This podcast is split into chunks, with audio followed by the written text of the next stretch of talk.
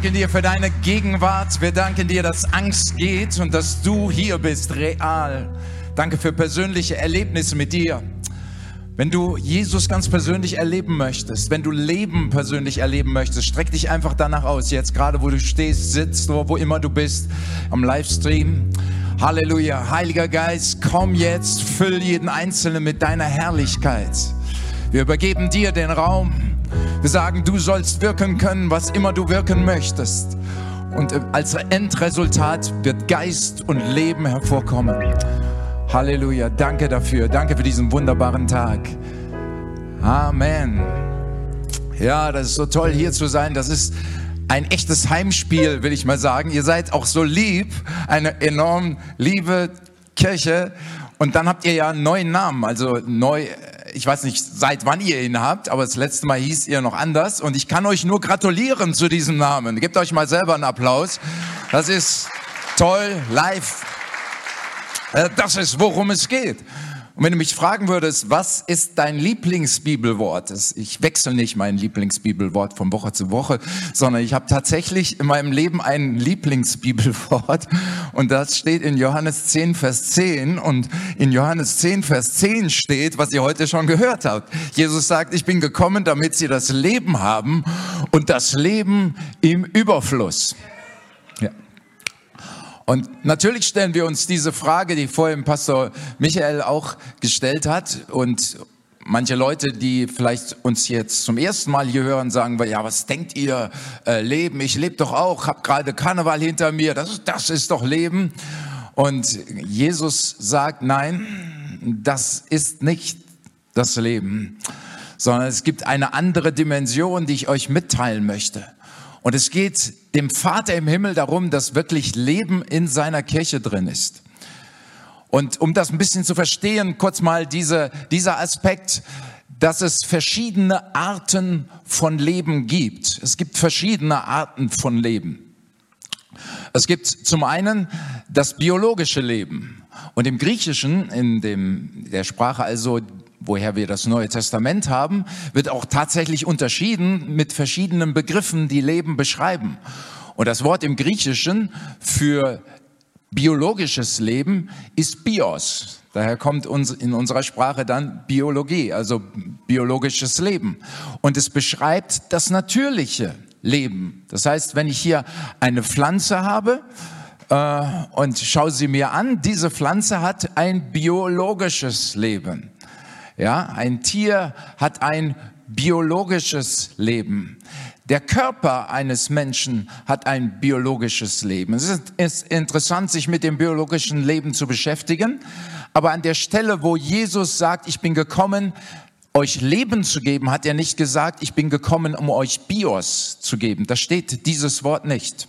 Ein nächstes Wort, was wir haben im Griechischen für Leben, ist Psyche. Dieses Wort, was wir halt eben Psychologie und so weiter, es ist die Lehre von der Seele eines Menschen. Äh, und dieses Psyche-Leben ist der Begriff, den die Bibel auch benutzt für Seele. Und Jesus hat nicht gesagt, ich bin gekommen, um euch Seelenleben zu geben. Weil das hatte der Mensch. Der Mensch hat einen Körper, er hat eine Seele. Das ist, was der Mensch hat. Dafür musste Jesus nicht kommen. Das hat jeder Mensch. Das ist übrig geblieben von dem, wie der Mensch ursprünglich geschaffen wurde. Aber es gibt eine andere Dimension, die uns beschreibt, wie Gott den Menschen geschaffen hat und was das Geheimnis der Menschheit ist, was einen Menschen im Kern seines Seins ausmacht. Und ich möchte mit euch gemeinsam lesen aus 1. Mose 2, Vers 7. Ihr könnt es hier am Screen auch sehen. Da heißt es, da bildete Gott, der Herr, den Menschen aus Staub vom Erdboden. Das heißt, Gott nahm den Menschen vom Staub. Was ist Staub? Es ist Bios. Ja, das ist Bios, biologisches Leben. Er nahm den Menschen vom Staub des Erdbodens und hauchte, jetzt kommt es, er hauchte in seine Nase Atem des Lebens.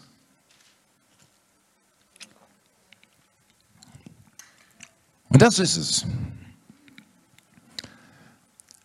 Gott hat göttliches Leben in sich drin und er kommt und er haucht den Menschen an und vermittelt ihm göttliches, übernatürliches Leben. Wo Jesus kommt und er sagt, ich bin gekommen, damit sie das Leben haben, verwendet er nicht Bios, verwendet er nicht Psyche, sondern er verwendet das Wort Zoe im Griechischen. Das heißt göttliches, übernatürliches Leben. Deshalb bin ich gekommen. Und die Bibel nennt uns, dass der Mensch also ursprüngliches göttliches Leben in sich drin trug, durch die er die Gemeinschaft mit Gott pflegte und hatte. Und Gott sagte, des Tages, wo du sündigst, wirst du sterben. An dem Tag also, wo, wo du die Grenze übertrittst von dem Willen Gottes, wenn du rausgehst aus dem Willen Gottes, des Tages wirst du sterben. Das ist wie bei einer Pflanze, biologisches Leben. Wenn du eine Pflanze nimmst, die im Erdboden steckt, mit den Wurzeln in dem Erdboden drin, und du reißt diese Pflanze raus, dann ist im Prinzip diese Pflanze tot. Sie ist dem Sterben und Verderben geweiht. Sie mag noch eine Zeit lang nett aussehen, wenn es irgendwo rumsteht, aber es ist etwas abgestorben. Es ist nicht mehr da, dieses Leben, diese Verbindung ist nicht mehr da und von daher würde dieses biologische Leben sterben. Gott sagt des Tages, wo ihr sündigt, werdet ihr sterben. Des Tages, wo ihr esst von diesem Baum der Erkenntnis des Guten und des Bösen, wo Gott sagte, davon sollt ihr nicht essen, also wo ihr die Grenze überschreitet, dort werdet ihr sterben. Wenn wir mit unserem biologischen Leben die Grenze überschreiten und wir gehen aus dem Klima, was wir jetzt haben, welches wir jetzt atmen können, atme mal tief durch, soweit du kannst, Du kannst Luft holen, du kannst atmen, das, das ist gut. Wenn du die Grenze überschreitest und du gehst in einen Raum, wo kein bisschen Sauerstoff mehr ist, wirst du hoch, weit hoch transportiert in die Lüfte, 10.000 Meter oder so, oder tief unter Wasser, wo kein Sauerstoff für dich mehr erreichbar ist. In dem Augenblick wird dein Bios-Leben sterben. Stimmt's? Weil jede Art des Lebens hat eine bestimmte Grundbedingung, wie es leben kann. Das biologische Leben hat eine Grundbedingung, wie es leben kann. Wenn du einen Fisch aus dem Wasser herausnimmst und legst ihn an Land, dann ist er in sich tot. Er zappelt noch, aber er ist im Grunde tot, weil wenn er nicht wieder ins Wasser zurückkommt, ist sein biologisches Leben vorbei. Gott hatte gesagt, des Tages, wo ihr rausgeht aus meiner Gegenwart, aus meinem Willen herausgeht. Hier war der Wille Gottes, der erklärte Wille Gottes. Und Gott sagt, in dem Moment, wenn ihr rausgeht aus diesem erklärten Willen Gottes, werdet ihr sterben, werdet ihr tot sein. Und so ist diese Menschheit gestorben am Tag, als sie sündigte. Sie sind geistlich gestorben, weil die Verbindung zu dem lebendigen Gott, woher sie ihr nachhaltiges Leben empfingen, nachhaltiges Leben empfingen, permanentes Leben empfingen, das war getrennt. Und jetzt kommt Jesus und er sagt, ich bin gekommen, damit ihr dieses Leben im Grunde, ich will es mal so ausdrücken, zurückbekommt. Das göttliche Leben, dass ihr es zurückbekommt, dass ihr wieder atmen könnt geistlich und mit diesem geistlichen Atmen leben in euer Innerstes, in euer Herz kommt, aber auch in eure Seele und in euren Körper hineinkommt, in euer ganzes Sein wird Leben hineinkommen. Dieses Zoe-Leben in Jesus Christus verschafft uns Leben. Halleluja. Davon können wir erzählen. Stimmt's, preis den Herrn. Halleluja. Das ist so wertvoll. Es ist so wertvoll. Aber was ich heute hier mitteilen möchte, ist Folgendes. Weil das Wort Gottes, es ist wahrhaftig und was Gott spricht, funktioniert immer, ob es jetzt geschrieben ist im Alten Testament oder Neues Testament, was immer wir geschrieben lesen in der Bibel, es steht fest.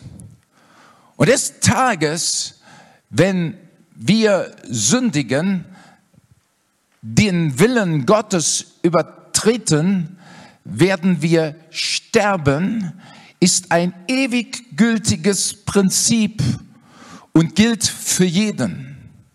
Adam und Eva hätten sagen können, warum gilt das für uns? Wir haben doch jetzt das göttliche Leben. Wieso können wir es jetzt verlieren? Wie, wieso kann es nicht mehr da sein? Ja, weil Gott es gesagt hat. Weil er ein heiliger Gott ist. Weil diese Luft zum Atmen in seiner Gegenwart allein ist. Er ist der liebende Vater. Er sagt im Grunde, wenn ihr den Raum seiner Gegenwart verlasst und ihr geht in einen anderen Raum, wo seine Gegenwart nicht ist, wo sein Licht nicht leuchtet, dann verliert ihr göttliches Leben. Und diese Botschaft, die ich heute predige, ist in erster Linie nicht für Nichtchristen, sondern sie ist für Christen. Des Tages, wo du sündigst, wirst du sterben. Und das ist krass. Das ist echt krass. Weil wir denken manchmal, ja, ich habe doch Jesus Christus vor nicht 2000 Jahren, aber vor immerhin, was weiß ich, zehn Jahren oder fünf Jahren oder sieben Jahren angenommen als meinen Herrn und Retter. Und jetzt habe ich doch das Leben. Die Bibel definiert es anders. Die Bibel kommt und checkt unser Leben durch, auch als Christen, um einfach zu sehen, lebst du? Lebst du dieses Leben, was du empfangen hast? Und er kommt nicht, um uns ein schlechtes Gewissen zu machen, sondern er möchte ja, dass wir in die Fülle des Lebens wirklich hineinkommen. Und wenn wir hineinschauen in die Offenbarung, dann sehen wir, dass der Geist Gottes zu sieben verschiedenen Gemeinden kommt und checkt diese Gemeinden und sagt einfach, ich will einfach mal checken, wie, wie es euch geht. Ja? Und wenn Jesus heute gesagt hätte, ich komme höchstpersönlich in leiblicher Gestalt heute in die Live-Kirche in Langenfeld und werde mal checken, wie es Ihnen geht. Mal richtig buchstäblich. So, er, er hat gesagt, er kommt hier rein und guckt sich das Ganze an. Wir, wir hätten ja alles Mögliche gemacht. Stimmt's? Wir, wir, wir, hätten gesehen, dass wir pünktlich da sind. Wir hätten gesehen, dass alles schön steht. Wir hätten gesehen, dass, dass wir die Leute freundlich willkommen heißen, weil Jesus ist ja da und würde, würde checken, würde gucken. Und das ist genau das Problem. Wenn wir die Vorstellung haben, Gott checkt uns, dann setzen wir etwas auf und versuchen, uns Mühe zu geben, jetzt die Dinge alle ganz genau richtig zu machen. Und diese Macherei ist Machertum und hat nichts mit dem Geist Gottes zu tun. Das Leben aus Gott ist etwas anderes, eine ganz andere Dimension. Und Gott möchte kommen in seine Kirche und möchte neues Leben einhauchen in seine Kirche. Das ist die Botschaft, die ich habe, egal wo ich hinkomme. Gott sagt, ich möchte mein Leben neu anhauch, hineinhauchen in euch, denn manches was zu leben scheint, lebt gar nicht mehr, sondern es ist abgeschnitten von meinem Willen. Und wir neigen dazu, wenn wir so etwas hören, dann zu sagen, oh, das geht Schwester so und so an, das geht Bruder so und so an. Und heute bin ich dankbar, dass er hier ist und dass sie hier ist. Da hören Sie mal richtig, was Sie hören sollten. Es geht um uns. It's me, oh Lord, standing in the need of prayer, heißt dieser alte Spiritual. Herr, es, es geht mich an. Und ich möchte zwei Kirchen einfach mal, dass wir sie uns anschauen. Und zwar Offenbarung 3, Vers 1 bis 3. Da heißt es, dem Engel der Kirche in Sardes schreibe, also einer dieser Kirchen, die in der heutigen äh, Türkei quasi angesiedelt waren. Da kommt dieses Wort zum Engel in der Kirche in Sardes schreibe, ich kenne deine Werke, dass du den Namen hast, du lebst. Okay? Wir haben auch einen tollen Namen. Wir haben, unser Name ist Jesus Zentrum. Wir haben den Namen Jesus mittendrin. Ihr habt das Wort Leben, welches aus Gott ist, mittendrin. Hier heißt es auch, du hast den Namen, dass du lebst. Wie heißt es dann weiter? Ich will es gar nicht lesen. Wie heißt es? Aber du bist tot. Das ist eine Kirche. Sie sind von neuem geboren. Sie sind Geist getauft. Sie sprechen in neuen Sprachen.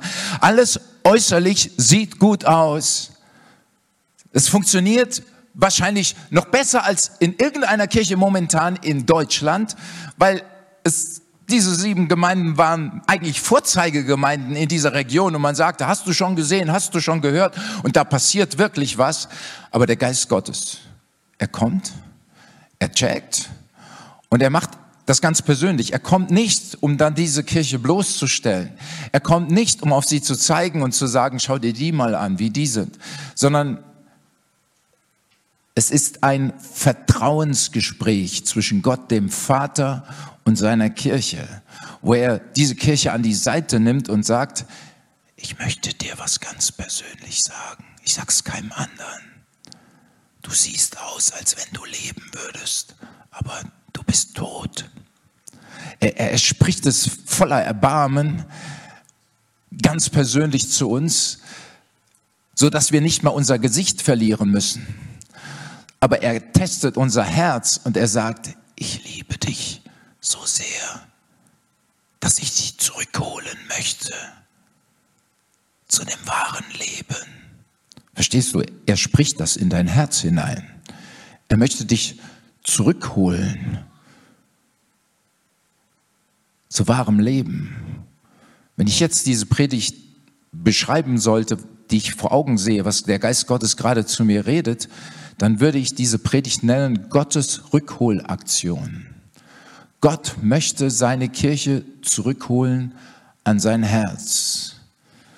Er möchte neues Leben einhauchen.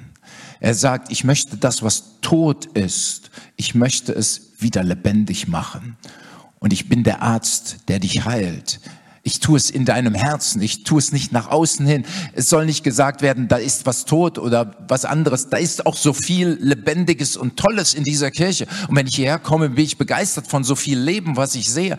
Aber ich spüre, dass ein Reden Gottes da ist zu den Kirchen weltweit, zu uns, auch zu mir, wo Gott sagt, da ist etwas verstorben oder schon gestorben und am Sterben und ich möchte es zu neuem Leben erwecken. Und wir lesen weiter.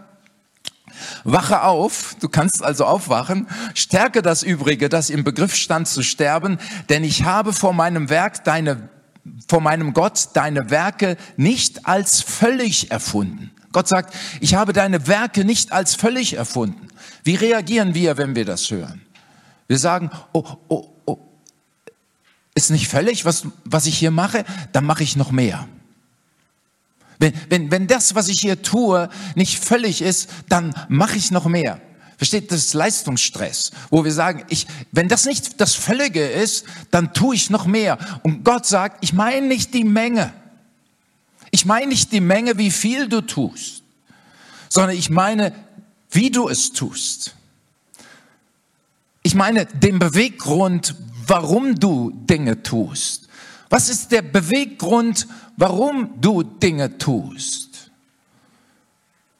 Ich wurde vor Jahren mal zu einer größeren Konferenz eingeladen und ich war dankbar, gesegnet, eingeladen zu sein und, und jemanden, den ich wahnsinnig schätze, weltweit verkündigt, war dort Hauptredner und ich durfte einer dieser Redner direkt an der Seite sein und ich dachte, wow, preis den Herrn, gehst du hin. Und dann war ich auf dieser Konferenz, habe dort gedient auch und irgendwie spürte ich, diese Konferenz war nicht das Gelbe vom Ei. Ich saß dann vor der Verkündigung, bevor ich selber predigte, saß ich auf der Bühne und ich kommunizierte mit Gott. Ich sagte, wo hast du mich hier nur hingeschickt? Sagte ich ihm. Und Gott antwortete mir, ich habe dich nicht hierhin geschickt. Ich sage, wie? Und er sagte, du bist hierher gegangen, weil der und der eingeladen ist und auch hier predigt.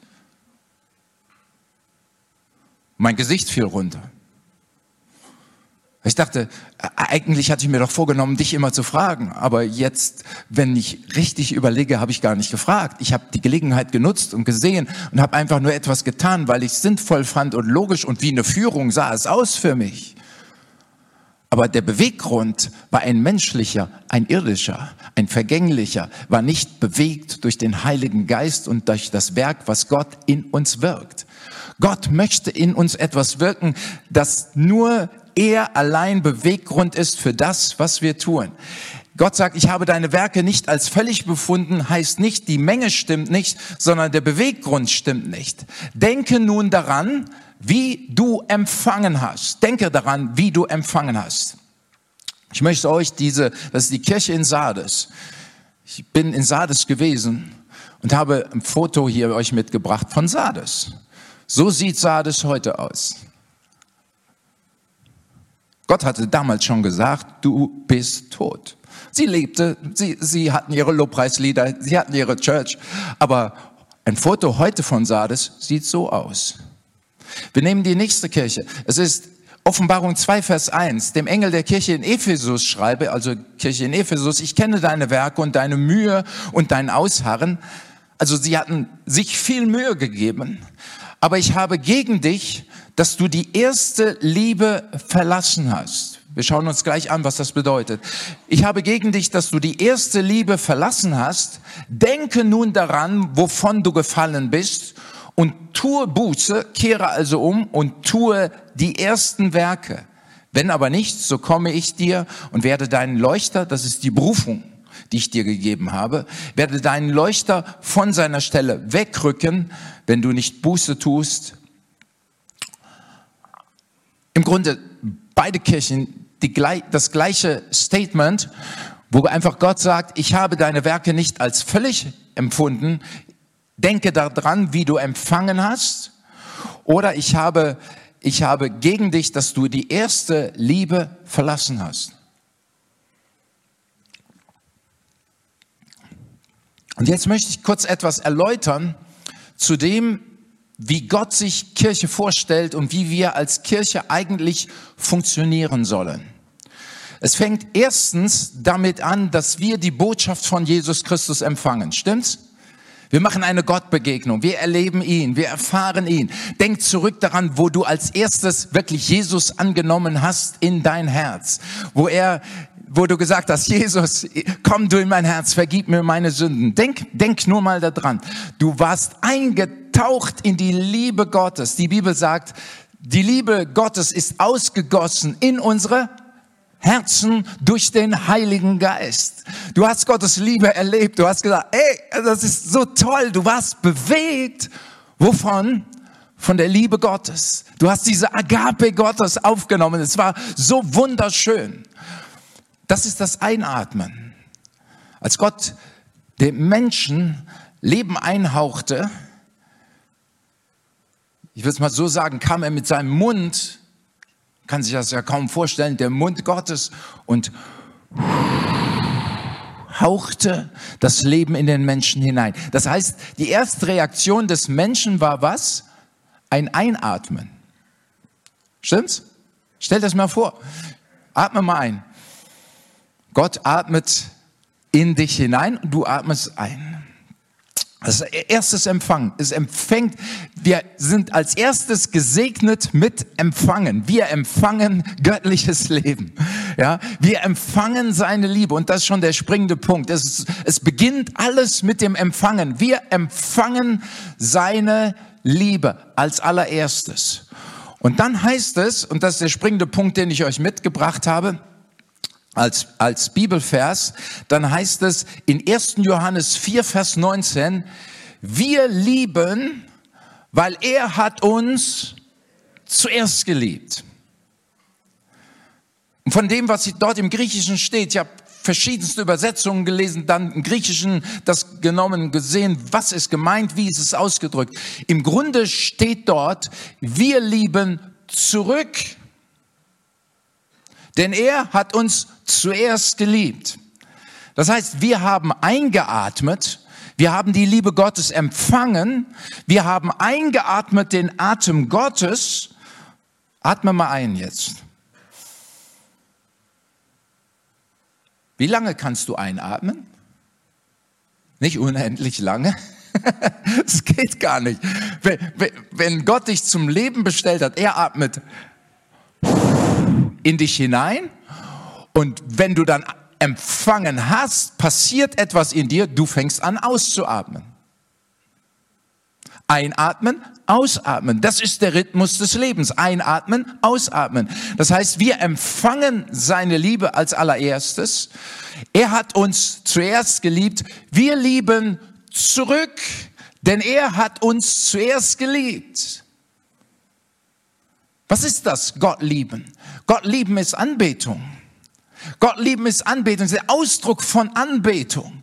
Das heißt, ich empfange seine Liebe, ich werde geliebt von ihm. Ich verstehe, er hat meine Sünden vergeben, er hat so viel für mich getan, ich bin überwältigt von ihm. Ich atme also ein und nachdem ich empfangen habe, atme ich aus, indem ich ihn zurückliebe, das heißt anbete in irgendeiner Form. Selbst wenn ich keine Anbetungslieder kenne, es kommt nicht auf die Lieder an, es ist eine Haltung dessen, dass ich sage, Gott, du hast so viel getan. Ich gebe dir alle Ehre. Ich liebe dich zurück, weil du hast mich zuerst geliebt. Es kommt aus uns heraus. Wir können gar nicht anders, als das zu tun. Ich denke an die Frau am Jakobsbrunnen. Ich habe das eine lange Zeit nicht verstanden, was dort sich ereignet hat. Diese Frau hatte ja fünf Männer gehabt, den sie jetzt hatte, war nicht ihr Mann. Äh, moralisch in der Blickweise dieser Menschen äh, hat, war sie völlig durchgefallen. Und Jesus kommt zu ihr und er liebt sie einfach. Er sagt, du bist wertvoll. Ich bin für dich da. Er offenbart sich als der Messias. Diese Frau atmet auf, sie empfängt die Liebe Gottes. Und was ist das Erste, was sie fragt? Sie sagt, wo kann ich anbeten? Auf dem Berg, dem Berg und dem Berg, wo, ich weiß jetzt nicht wo, aber ich habe nur eins, ich will anbeten. Es ist das Natürlichste. Wir empfangen seine Liebe und wir sagen, wir, wir wollen es zurückgeben. Als allererstes Gott zu lieben, denn er hat uns zuerst geliebt. Dann wieder einatmen und dann Menschen lieben, denn wir können nicht anders als zu erzählen von dem, was wir gesehen und gehört haben. Es fließt einfach über. Es ist aus dem Einatmen, Ausatmen, Einatmen, Ausatmen, immer wieder einatmen, die Beziehung zu ihm und wieder ausatmen. Das heißt, dass wir Gott lieben und unseren Nächsten wie uns selbst. Es geschieht einfach aus dem, wie es funktioniert, wie geistliches Leben funktioniert.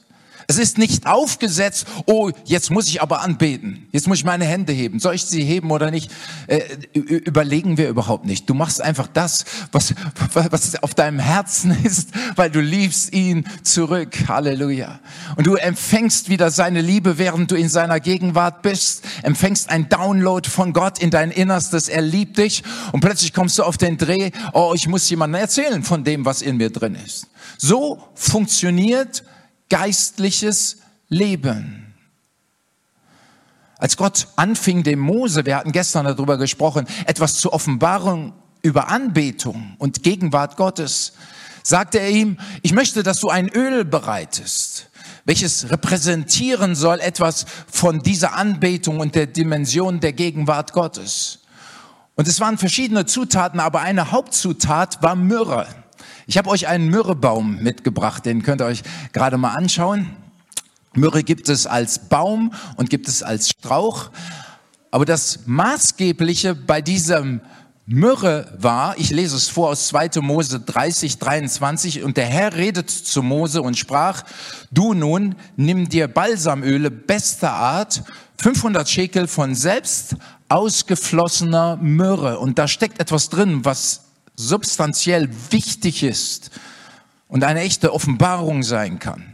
Selbst herausgeflossene Myrrhe. Sag mal, selbst herausgeflossene Myrrhe.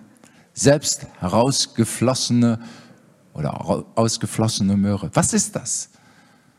Nun, wenn du diesen Ast von Myrrhe hast, dann füllt sich dieser Ast quasi mit Flüssigkeit, nämlich Myrrhe, wie bei Harz. Man könnte bei uns mit Harz vergleichen, also der Flüssigkeit, die sich im Inneren dieses Astes bildet. Und man wartet ab, man wartet ab, bis dieser Ast so prall voll ist, dass er sich öffnet und die Myrrhe von selbst herausfließt.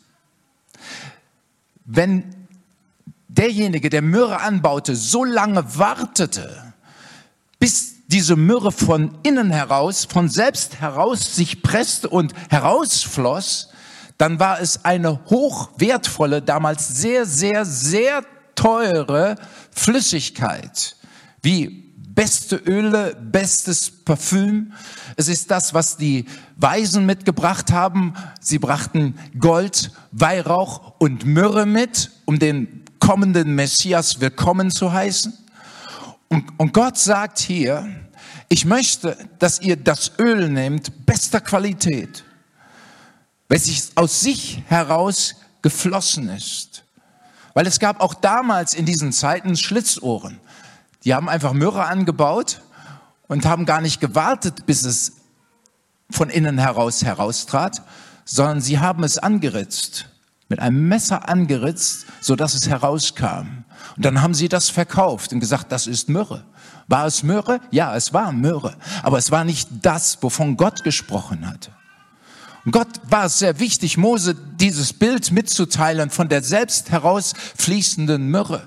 In Hohen Lied heißt es, weck nicht auf die Liebe, bevor es ihr selber gefällt.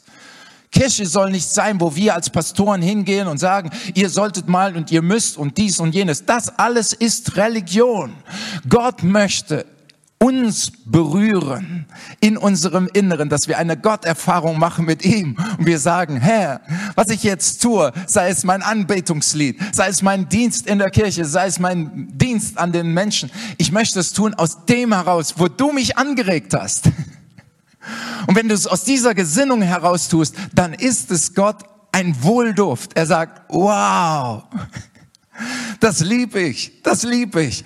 Und weißt du, was geschieht? Er kommt mit seiner Gegenwart, dieses Salböl, was damals als ein Bild genommen wurde. Es manifestiert sich in einer Kirche, wo du duftest und sagst, wow, was für ein wunderbarer Duft von Menschen, die aus sich heraus angetrieben einfach sagen, Herr, wir wollen dir dienen. Und das Wort Gottes kommt hier zu diesen zwei Gemeinden Sardes und, und Ephesus. Und Gott sagt voller Liebe, sagt er, hey, ich will dein Herz neu berühren. Ich will, dass ihr umkehrt zu dieser ersten Liebe. Das steht für dieses, er liebt uns zuerst und wir lieben zurück. Das, was wir tun, entscheiden wir uns nicht aus unserem Beweggrund heraus zu tun, aus unserem Antrieb heraus, sondern aus dem, weil der Geist Gottes in uns wirkt. Halleluja. Amen. Das ist tief. Aber Gott sagt, siehe, ich wirke Neues.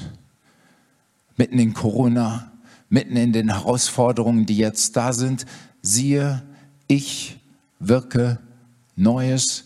Seht ihr es nicht? Emporsprossen. Seht ihr es nicht herausfließen? Ich schaffe in der Wüste einen Weg, wo Menschen plötzlich ganz neu aufstehen. Warum? Weil, weil Kirche gebaut werden muss, weil sie Dinge machen müssen, weil irgendwas auf der Agenda ist zu tun. Nein. Gott ist es lieber, wir tun weniger als Kirche. Gott ist es lieber, wir schaffen ein paar Dienste ab. Ich schaue in unsere Kirche hinein, ich sage, ich, ich will sehen, liebe Mitarbeiter, schaut, ob Leben da ist. Wenn, wenn es nicht da ist, sprecht die Mitarbeiter an. Sagt, sagt ihnen, hey, mir ist etwas aufgefallen, check dich mal. Ich habe mich auch gecheckt. Ja, ich habe mich auch gecheckt. Ich, Matthias Jordan, habe mich gecheckt. Warum tue ich Dinge? Warum poste ich was? Warum mache ich gewisse Dinge? Was ist mein Beweggrund? Und da könnte man schnell verfallen rein, dass man sagt, ich poste gar nichts mehr, ich mache nichts mehr und, und so weiter. Nein, nein, nein, aber es geht um den Beweggrund, der dahinter ist. Und dass wir diesen Beweggrund heiligen lassen von Gott. Dass wir sagen, Gott, ich komme zu dir, wir kommen zurück. Und Gott hat mir diesen Titel gegeben, ich habe den vorher nie gehört. Deshalb steht, stand er auch nicht als Überschrift. Wir haben die, die Überschrift bewegt durch den Geist Gottes. Äh, es hat sich gewandelt in Rückrufaktion Gottes. Er ruft seine Kirche zurück. Und es ist ein Vorrecht, dabei sein zu können, weil er hat dich bei deinem Namen gerufen er möchte nicht, dass deine Freude etwas Aufgesetztes ist. Er möchte nicht, dass dein Dienst etwas Aufgesetztes ist. So er sagt, komm in meine Gegenwart. Komm ganz neu. Und ich möchte dein Herz berühren. Vernimmst du dein, sein Reden? Das ist gut, das ist gute Nachricht.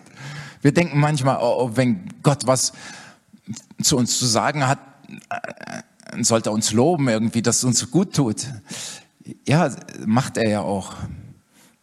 Auch bei der Gemeinde in Ephesus, Sardes und so weiter. Er sagt, ich kenne deine Anstrengung, ich kenne, was du tust, ich kenne deine Mühe, ich kenne dein Ausharren. Es ist, es ist alles gut, es ist alles gut. Aber, aber was ich möchte, was ich möchte, ich möchte nur eins. Sagt Gott, liebt mich zurück mit der Liebe, mit der ich euch geliebt habe. Agape-Liebe, liebt mich zurück. Findet eure Identität einfach in dem Sein vor Gott und ihn zurücklieben und Menschen zurücklieben. Diese Liebe weiterzugeben zu Menschen hin. Und dann entsteht etwas, neues Leben plötzlich, neue Leidenschaft. Es wird neu entzündet. Halleluja. Gegenwart Gottes füllt jetzt gerade diesen Raum. Und er sagt, ich klopfe an an der Tür. Er, er möchte sehen, wie, wie, eine, wie die Kirchen voll sind, voll von leidenschaftlichen Senioren, leidenschaftlichen Jugendlichen, brennenden Kindern, alles im geistlichen Raum wirklich brennt und er sagt, hier ist meine Liebe, ich beschenke euch neu. Halleluja. Seid ihr dabei? Halleluja. Ich mache einen Aufruf für jeden und für jede an dieser Stelle. Ich darf das Lobpreisteam bitten, nach vorne zu kommen. Und ich mache einen Aufruf. Ich frage, wer will dabei sein am Livestream und hier vor Ort, wo du sagst, Herr, ich will mich neu platzieren, jeden Tag. Das ist nicht kein Automatismus. Jeden Tag fange ich meine Gebetszeit mit dem Stichpunkt Kreuz an und sage, ich komme zurück zum Kreuz. Und ich bekenne dir, Vater, ich lebe nicht mein Leben, sondern dein Leben. Und ich will für dich da sein. Jeden Tag neu. Weil wenn ich sonst losdüse, düse ich in eigener Kraft los. in meinem eigenen Seelenleben. Und das ist auch das Prinzip. Jesus sagt, wer sein Leben liebt auf dieser Erde, der wird es verlieren. Das steht Psyche, steht nicht Zoe. Wir lieben oftmals unser Eigenleben, unser Ich-Leben. Und wir sagen jeden Tag neu, Jesus, das lege ich an die Seite, aber ich will dein Zoe-Leben. Das möchte ich leben. Und wenn du dich dazu entscheiden möchtest, ermutige ich dich, dann steh einfach an deinem Platz auf, wo du bist.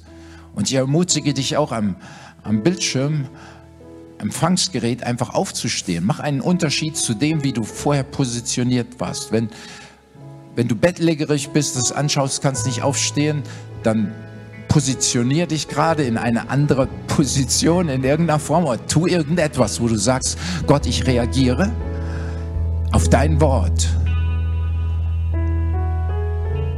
Und da ist so viel Gutes, was Gott sieht, weil, weil er liebt uns ja und er sieht auf all die positiven Dinge, auch unserer Berufung, all das wissen wir. Aber er kommt auch heute und er sagt, da gibt es Dinge, die sind wie tot. Da sind auch Enttäuschungen hier, spüre ich in diesem Raum, wo etwas bei dir wie abgestorben ist, weil du hast immer für etwas Bestimmtes geglaubt und gehofft und es hat sich nicht erfüllt und ist wie abgestorben. Gott sagt, ich möchte da reinkommen. Ich bin gekommen, damit sie das Leben haben das Leben. Und er haucht uns neues Leben ein. Neues Leben. Und wenn du merkst, da ist etwas abgestorben in dir, an irgendeinem Punkt, sei es dein Gebetsleben, sei es etwas anderes, was auch immer, Gott allein weiß es. Es ist die ganz persönliche, seelsorgerliche Hilfe des Vaters im Himmel, jetzt hier. Und er wirft dir nichts vor, da ist keine Anklage, darum müssen wir auch nicht lamentieren, sondern du kannst dankbar sein, dass er seinen Finger des Geistes jetzt darauf gelegt hat. Weil nur du und ich, nur du und der Vater im Himmel wissen Bescheid, worum es geht. Und sag ihm einfach, komm dort hinein, lieber Vater im Himmel. Komm, komm, belebe mich neu, belebe neu dein Werk. Ich bin dein Werk, ich komme zu dir, belebe mich neu. Hauch mich neu an. Und jetzt empfange es. Er haucht dich neu an. Er haucht dich neu an und sagt, siehe, zum Leben habe ich dich berufen. Und ich habe dich zu diesem Rhythmus berufen von Einatmen und Ausatmen. Empfangen und zurückgeben. Empfangen und zurückgeben. Aus der Liebe, mit der er dich zuerst geliebt hat. Halleluja. Und Gott sagt, ich vergebe dir, ich vergebe dir das, was schiefgelaufen ist. Ich vergebe dir auch Frustration, all das, was du auch in Frustration geäußert hast. Verlass diesen Ort der Frustration. Komm in meine Herrlichkeit, spricht der Herr. Als Einzelne und als ganze Kirchen kommt in meine Herrlichkeit. Ich will euch erquicken, ernähren mit meiner Liebe, sättigen und alles, was ihr tut, soll von innen heraus fließen. Aus dem, weil ich euch zuerst geliebt habe. Es schließt an an ein uraltes Lied, welches heißt, nicht, nichts habe ich zu bringen, alles Herr bist du. Wir haben nichts zu bringen aus uns. Er liebt uns zuerst, das haben wir von ihm empfangen. Und wenn wir Werke tun, dann ist es, weil er uns zuerst geliebt hat, weil seine Liebe die Antriebskraft ist. Und ich sage, diese Liebe durchdringt dich jetzt. Ich spreche es über dein Leben aus. Ich sage, Gott liebt dich, er liebt dich, er sättigt dich. Empfang es, stell es dir vor. Du wirst jetzt getränkt von der Liebe Gottes. Empfang es, empfang es, empfang es. In Jesu Namen. Jawohl. Und er drückt dich, er drückt dich, schließt dich, dich in seine Arme sagt, mein Kind, ich habe dich immer schon geliebt. Bei deinem Namen habe ich dich gerufen, du gehörst zu mir. Halleluja. Und wir lieben ihn zurück. Sagen, ja, mit dieser Liebe, Herr, lieben wir dich. Das ist ein tiefes Prinzip. Weckt nicht auf die Liebe, bevor es ihr selber gefällt. Gott sättigt uns so sehr, dass es dann herausfließt. Er sättigt. Und das ist schön. Das unterscheidet uns von irgendeiner Religion. Religion ist, wo etwas aufgesetzt wird, von außen nach innen wirken soll und es funktioniert nicht. Aber er liebt uns innen und wirkt ein Werk in uns, wo wir sagen, wir sind sein Gebilde, geschaffen in Christus Jesus zu guten Werken, die er vorher bereitet hat. Es ist sein Werk. Oh, was habt ihr für eine tolle Kirche hier in Langenfeld? Ja, aber es ist sein Werk. Er hat uns geliebt. Er hat etwas in uns getan und es floss einfach aus uns heraus. Und das ist, was dabei herausgekommen ist. Wir haben im Grunde nichts damit zu tun. Es ist sein Werk. Er hat uns zuerst geliebt. Halleluja. Was ist so schön. Von daher, wenn jemand hier ist in diesem Raum oder am Empfangsgerät und du hast keine diese lebendige Beziehung zu Gott, hier ist der Augenblick zu sagen, das möchte ich auch. Wenn ich merke, das ist keine Religion, das ist nichts Aufgesetztes, sondern ist ein Werk Gottes, dann möchte ich auch glauben. Wenn es dich betrifft, hier im Raum oder im Empfangsgerät, dann lade einfach den Geist des Lebens, den Atem Gottes, lade, lade Jesus, das eine und dasselbe, ein in dein Leben. Und bete einfach. Ich kann es vorbeten und einfach sagen, Gott, komm du in mein Herz.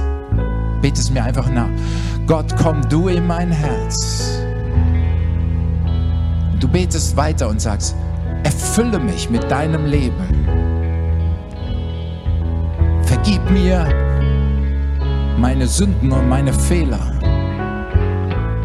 Ich will dich kennenlernen, so wie du bist. Komm in mein Herz. Jesus. Es passiert etwas ganz Starkes jetzt in diesem Augenblick. Wer immer das so gebetet hat, Gott hat dir deine Sünden vergeben.